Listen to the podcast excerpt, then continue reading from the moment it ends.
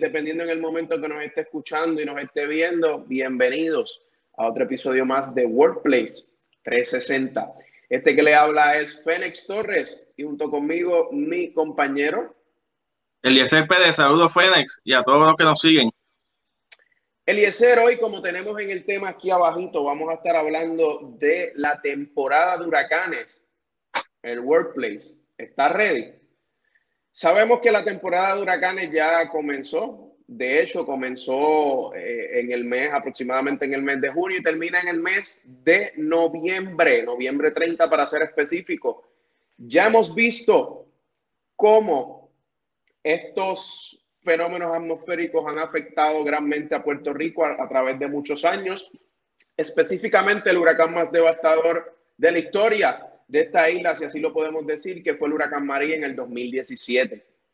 Pero lo interesante de esto, no queremos ¿verdad? alarmarlos y hablarles mucho del huracán, sino eh, cómo el workplace, cómo el entorno laboral, cómo las organizaciones se deben preparar ante este tipo de, fenómenos atmosféricos. Eliezer, danos un poco de introducción respecto a eso, por favor. Mira, Fénix, tenemos, obviamente, hace ya, momento que estamos grabando este episodio, este episodio sale, ¿verdad? Lunes, ya post tormenta, ¿verdad? Tuvimos una tormenta esta semana acá en Puerto Rico y sabemos que tuvimos alguna complejidad en cuanto a la lluvia y sobre todo la, la pérdida del servicio de energía eléctrica, ¿verdad? En gran parte del país y todavía a este momento quedan personas sin luz, lamentablemente. Así que cuando hablamos de la temporada de huracanes, algo que es bien importante que las empresas tengan presente es su plan de contingencia. ¿verdad? Normalmente,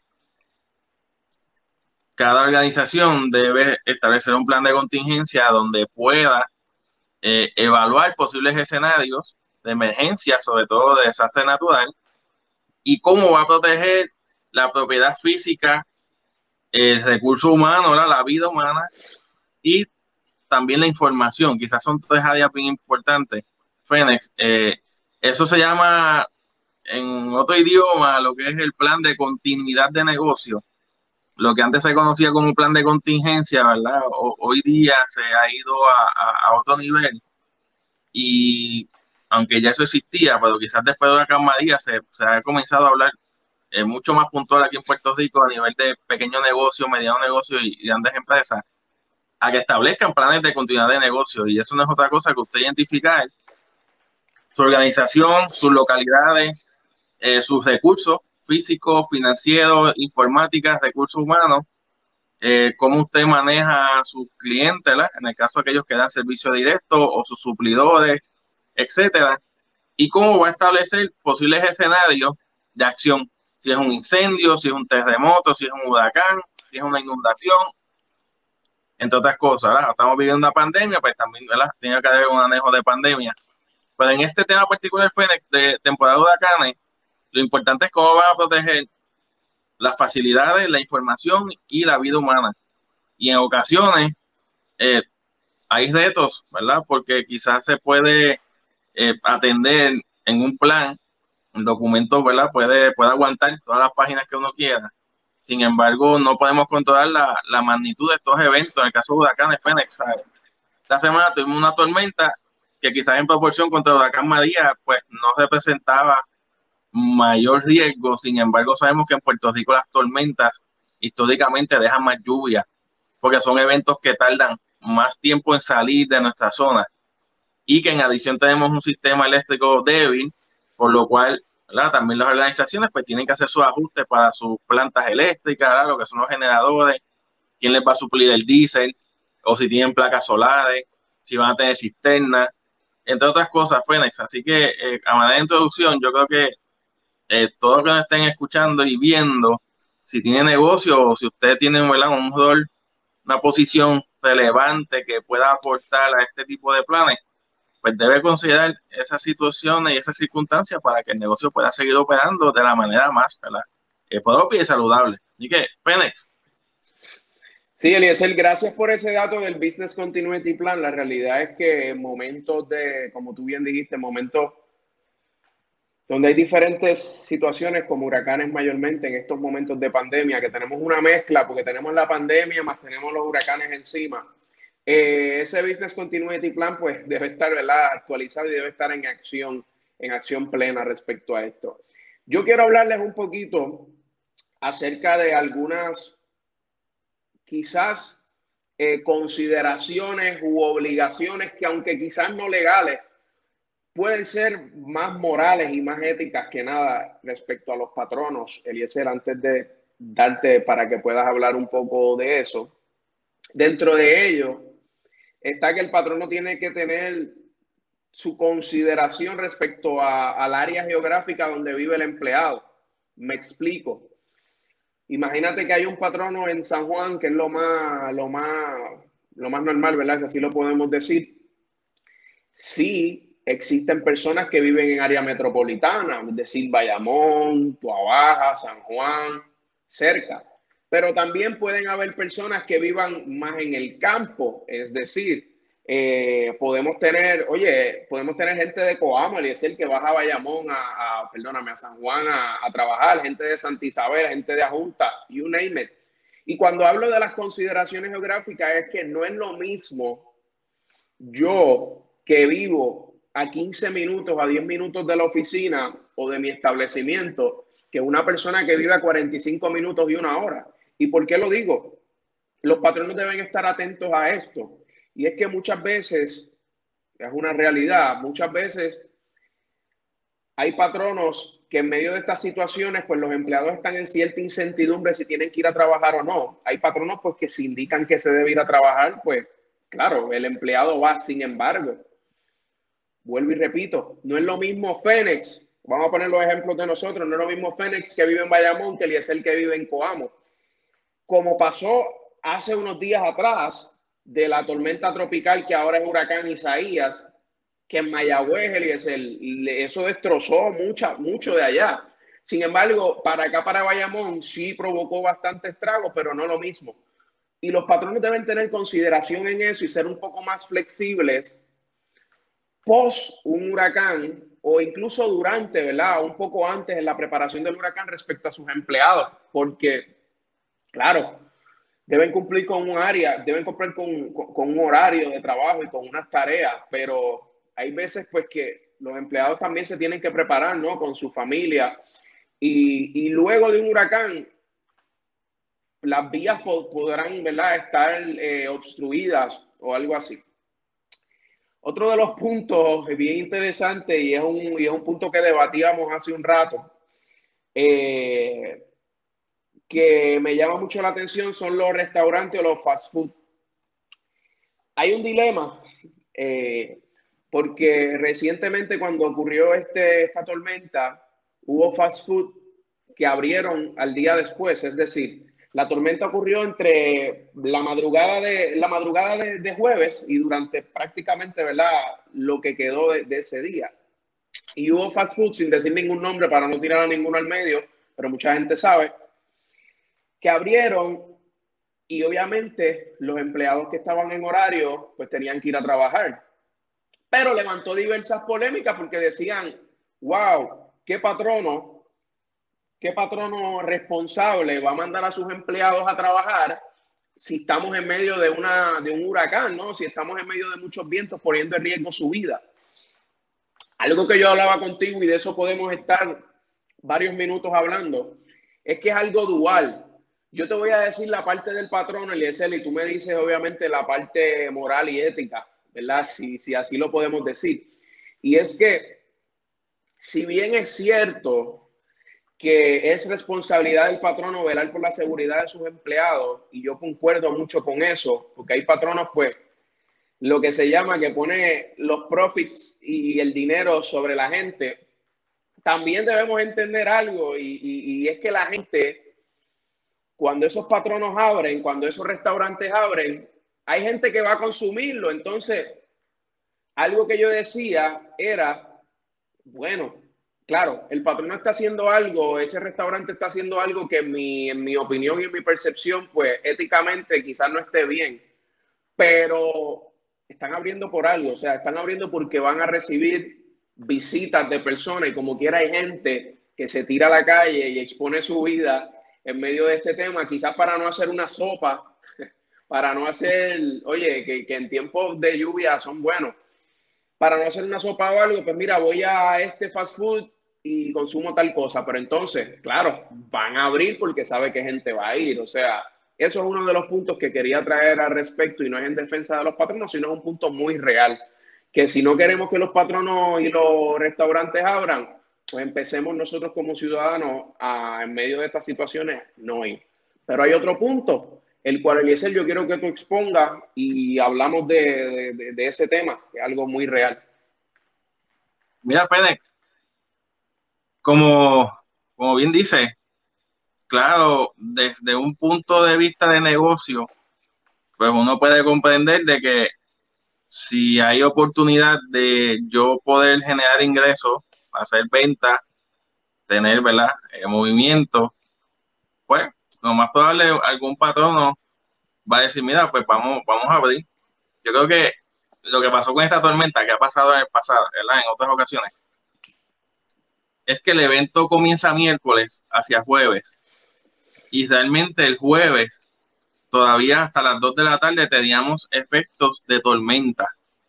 Y ahí fue donde quizás muchos patronos tomó decisiones en base a quizás el reportaje, ¿verdad? O el boletín del día anterior y no actualizó la decisión de negocio con el boletín de las 5 de la mañana que decía el jueves que los efectos de tormenta tropical iban a estar hasta las 2 de la tarde básicamente después de mediodía la área metropolitana empezó a bajar la intensidad, pero obviamente Mayagüez todavía por la noche tenía muchas eh, dificultades, porque obviamente pues allá oeste fue que, eh, lo último que pasó eh, la tormenta. Y aquí lo que yo planteo, como bien discutíamos, pues claro, el, desde un punto de vista de negocio, decir, bueno, si yo puedo atender clientes, voy a abrir, porque la gente va yo, bueno, pues el detalle es cómo yo como patrono tengo que poner primero la vida de mi gente, ¿verdad? Y también la salud del negocio, porque aquí, te voy a hacer un ejemplo, Fénix, aquí una cadena de tiendas empezó a abrir en algún momento histórico las tiendas 24 horas, pero realmente llegaba gente, sí, llegaba gente a las 12 de la noche, llegaba gente a las 2 de la mañana, llegaba gente a las 3 de la mañana, pero realmente el volumen de venta sustentaba la decisión de abrir 24-7, tuvieron que bajar el horario de operación.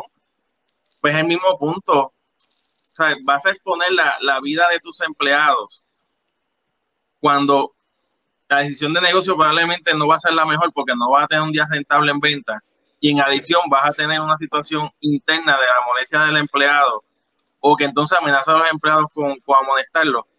Yo creo que en el caso de lo que pasó en esta tormenta, el jueves hasta las 2 de la tarde teníamos efecto de tormenta tropical. Yo no sé, ¿verdad?, qué piensen otras personas, pero por lo menos yo estuve entre Coamo y Baja y lo que te puedo decir es que el efecto de tormenta tropical, o sea, todavía por la noche quedaban remanentes, pero lo que fue durante el día hasta las 2 de la tarde, seguíamos teniendo ráfagas, seguíamos teniendo lluvia, inundaciones, y a veces complejo para ciertas industrias. Normalmente en estos eventos los que trabajan son los de los first responders, ¿verdad? Industria de salud, industria de seguridad, los que dan apoyo, ¿verdad? Los servicios eléctricos, de agua, eh, de mantenimiento de ciertas cosas. Pero los demás patronos, en caso de alimentos, tienen que evaluar, porque volvemos, quizás en algunos pueblos las circunstancias no eran tan graves y mucho comercio de alimentos abrió sin mayor problema, como hemos hablado. Las panaderías en, el casco urbano normalmente abren con, con estos eventos, ¿verdad? Tropicales, quizás no abren a las 5 de la mañana, pero quizás abren un poquito más tarde, pero el resultado es que la panadería del pueblo siempre va a estar abierta. En el caso de las cadenas de restaurantes o comidas rápidas, pues oye, eh, va a depender, quizás si lo que ofrecen es almuerzo, pues tienes que evaluar y comunicarle al empleado, mira, si a tal hora las condiciones lo permiten, pues vamos a operar. Entonces, a partir de las 11 de la mañana, ¿verdad? Y, quizás hacer un balance entre negocio y entre ese comportamiento ético.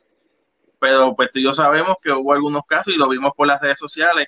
No se solicita a los empleados que se reporten a trabajar como radio, como radio regular. y la realidad era que no era un día normal. Entonces, eso cuando nosotros hablamos de cómo trabajar cultura organizacional, de cómo trabajar compromiso, de cómo trabajar experiencia del empleado, pues mira, eso le hace perder punto al patrono, honestamente. Y, yo creo que si un patrono, y vuelvo a lo que dije al, comienzo, sí, es importante la continuidad de negocio, pero el análisis también te debe decir que como patrono responsable tienes que considerar la información eh, científica, ¿verdad? Y de los expertos, la que se divulga en los medios de comunicación, ¿verdad? Con las, con las eh, organizaciones, ¿verdad? Que son expertas en esto. Pero Fénix, yo, yo sé que es un poco más complicado, es un poco más complicado, así que... Pues mira, de, como tal y como tú, como tú mencionabas, ese otro punto, pues era el que, que debatíamos, yo concuerdo mucho contigo.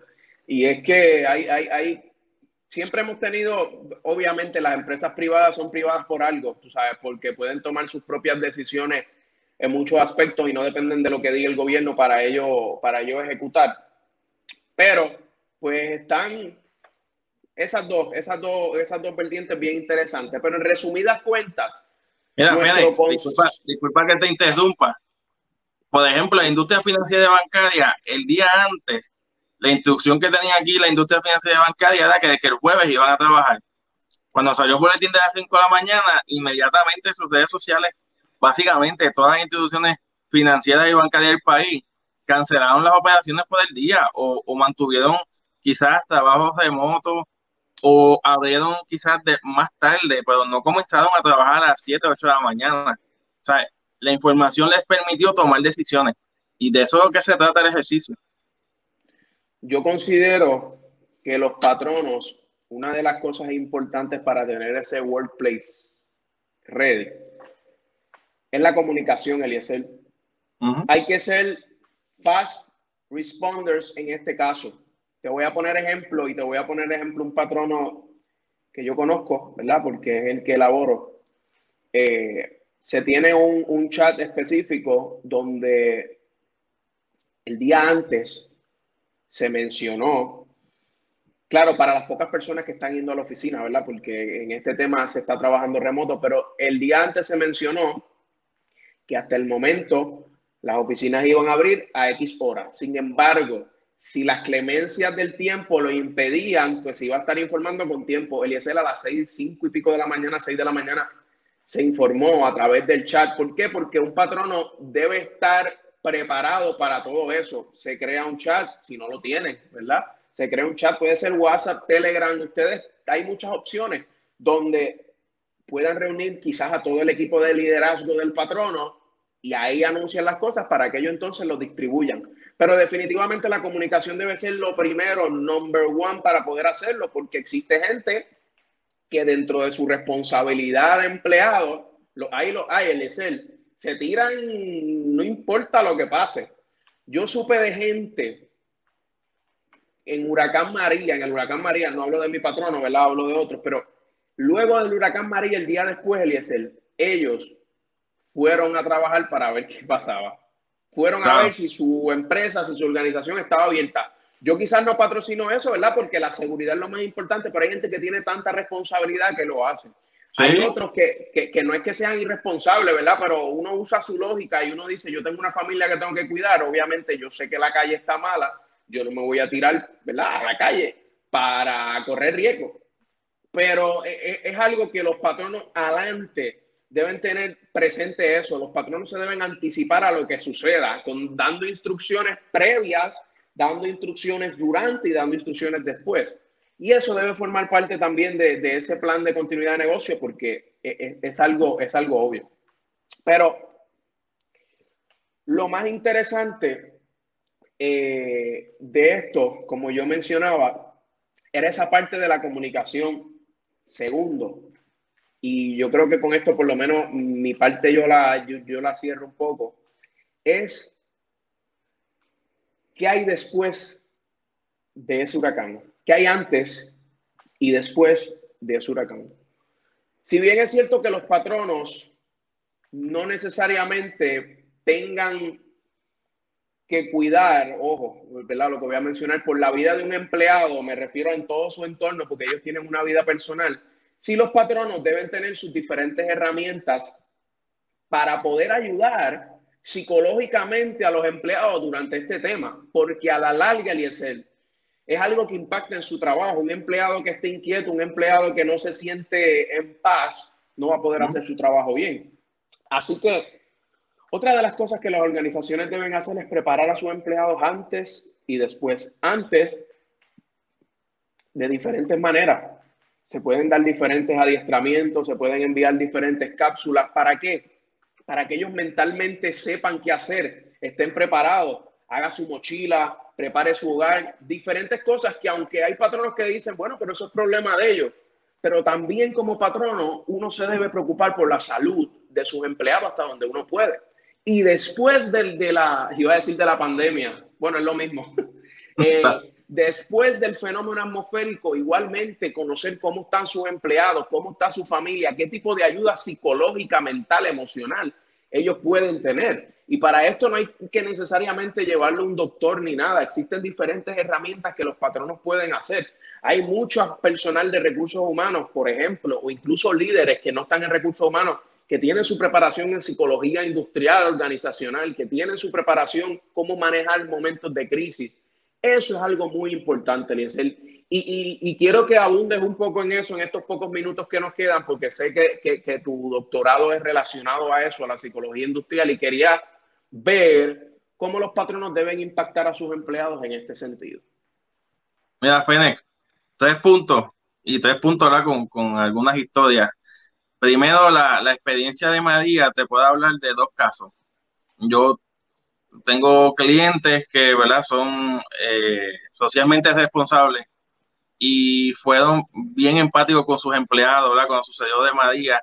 Algunos, ¿verdad? Son en, en, unos pueblos particulares donde la gente se conoce.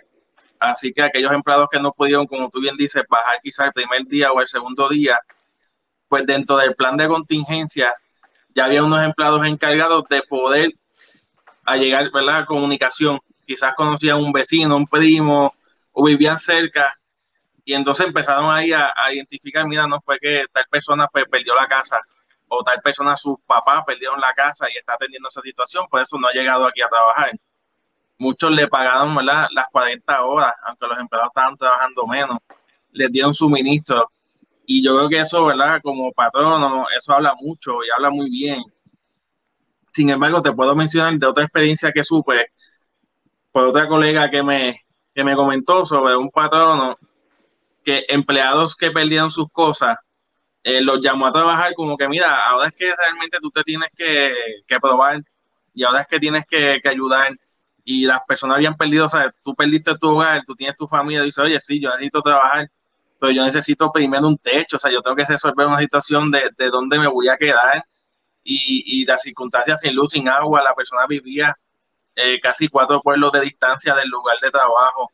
¿Tú sabes cuál fue el resultado? Que esta persona renunció. O sea, no, realmente la, la, mala experiencia con ese patrono y les denunciaron alrededor de cuatro empleados. Y cuando hubo las entrevistas de salida, que esta colega me comentaba, básicamente todo fue mira, cuando se dio duda huracán María, el patrono me demostró que, que, yo no le importaba como empleado y lo que le importaba era estrictamente que yo fuera a trabajar sin considerar mis circunstancias. Y esos cuatro empleados habían perdido sus hogares. Entonces, te estoy dando dos historias, ¿verdad? De, cómo también el patrono tiene que manejar su imagen, su ética, la retención y realmente cómo acciona. Segundo, Fénix, la parte del plan de continuidad operacional se supone que uno ensaye, ¿verdad? El antes, durante y el después. Y después. Como tú bien dices, esas charlas, esos cuestionarios, esos, esos, eh, esas simulaciones, eh, cómo se va a manejar, ¿verdad? El día después, por ejemplo, el caso de un huracán, pues cuando pasa el evento grande, los que puedan, quiénes son los que van a estar designados a ir, ¿verdad? Primero a ese lugar de patrono. Y en caso de que estos no puedan, ¿quiénes serían, ¿verdad? El plan B. Pero todo esto tiene que estar uno documentado y comunicado, porque en un papel se ve bonito, pero si no se lo comunica no pasa nada. Y tercero, Fénix, de las experiencias, todo plan de continuidad de negocio tiene que tener un factor de resiliencia e innovación. y lo estoy diciendo en términos generales, no, no, a nivel eh, muy elevado. Tienes que no hay que reinventar las ruedas. Lo que estoy hablando es que tiene que haber aprendizaje, que es parte de esa resiliencia, y tiene que haber mejoramiento y añadir valor, que es esa parte de innovación. Si en el huracán María un patrono tuvo una deficiencia, muchos descubrieron que sus planes de, de continuidad eran inoperantes, porque no lo comunicaron, porque no lo consideraron, porque realmente no sabían qué hacer. Oye, si este año llega un huracán que realmente nos, nos impacte y, ¿verdad? y nos, nos trastoque, se supone que lo que pasó en el 2017 no le pase ahora a ese patrono. Se supone que haya aprendido, que haya mejorado y que haya agregado valor a la organización y al, y al personal. Ah, que puede surgir situaciones nuevas, sí. Quizás en Huracán María en las facilidades del patrón no hubo inundaciones y quizás esta semana se inundó, como pasó en Mayagüez, que la cervecera de Mayagüez se inundó. Probablemente en el Huracán María, probablemente en Huracán María ellos no tuvieron ese problema, Fénix porque en Mayagüez no hubo ese tipo de inundación. Así que esa parte de aprendizaje es vital porque los planes no pueden ser reactivos, tienen que ser proactivos. Y tercero, Fénix, ¿verdad? Para ir cerrando ya este episodio de mi parte, yo creo que aquí la comunicación y la empatía de parte de los patrones es fundamental para poder detener el talento que necesitan retener. Recordemos que en estos eventos de desastres naturales, la gente que tienen adversidad se van del país. O sea, cuando quizás ven que las circunstancias no, no mejoran para ellos y a veces muchos se quedan por su patrón.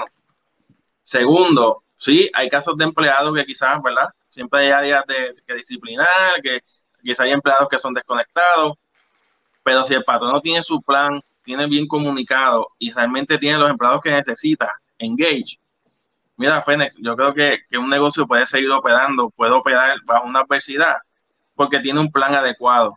Y sobre todo, no podemos depender del gobierno, ¿verdad? Y yo sé que a veces eh, somos muy activos en eso. El gobierno sí tiene una función de, pues, poder establecer un nivel de seguridad o de, o de acción, pero la experiencia nos ha dicho en los últimos años de que los patronos tienen que tener sus planes y accionar lo más que puedan. O sea, no, mm, no podemos seguir en, en, esta cultura de que pues, el gobierno no me resuelve y, yo me quedo estático. Yo tengo que ver si mi plan de negocio me permite accionar en lo que entonces llega la ayuda o llega la, la respuesta del gobierno municipal o del gobierno estatal. Así que yo creo que este tema es bien importante y usted como empleado haga su plan en su hogar, tampoco espere que su patrono le haga todo. Usted tiene que también tener su plan en su hogar, compra sus baterías, si puede tener un generador o, algún tipo de, estación de generar energía, hágalo para que también pueda tener su plan de que, oye, si pasa algo, yo puedo tener mi familia en la mejor condición posible y eso me puede permitir entonces retornar a mi trabajo. También, ¿verdad? Tenemos que prepararnos como individuos, Fénix, porque pues nos volvemos, no todo también depende del patrón.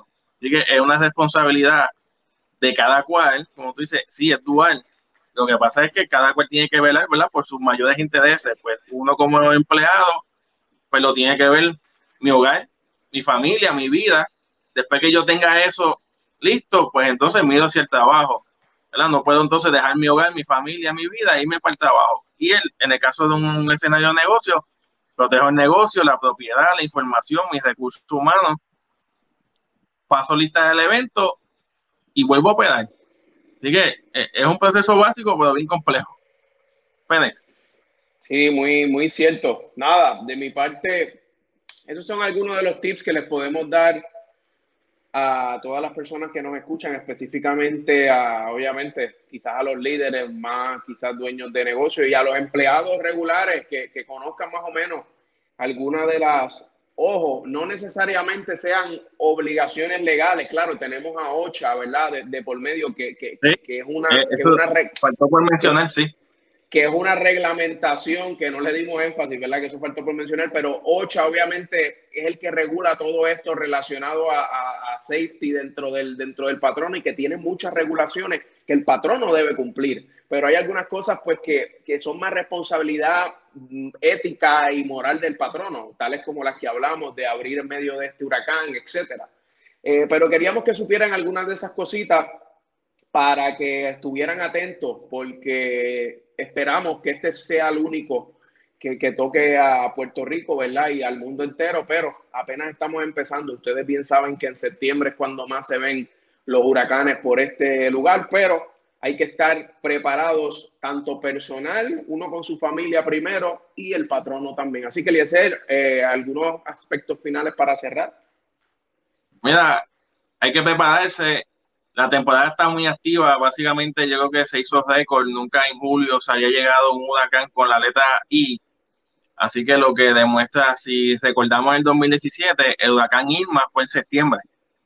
Y ya tuvimos a Isaías, ¿verdad? Terminando julio, así que la temporada es activa, ¿verdad? Eh, es real y, y, obviamente todavía nos quedan los ocho semanas, seis, ocho semanas más fuertes de la temporada, así que no podemos bajar la guardia, no caer en caos y la parte emocional, como tú mencionabas ahorita, hay que trabajar mucho con el manejo de emociones, con el manejo de ansiedad, con técnicas para manejar el estrés, porque tampoco podemos eh, caer en la crisis colectiva que a veces quizás los medios o la desinformación nos provoca. Así que también tenemos que atender eso, los programas de ayuda de empleados o ir uno a, su psicólogo y buscar ayuda para poder reaccionar bien en pro de uno, de los que están con uno y también en el escenario de trabajo Fénix. Así que de mi parte, ese es el consejo final.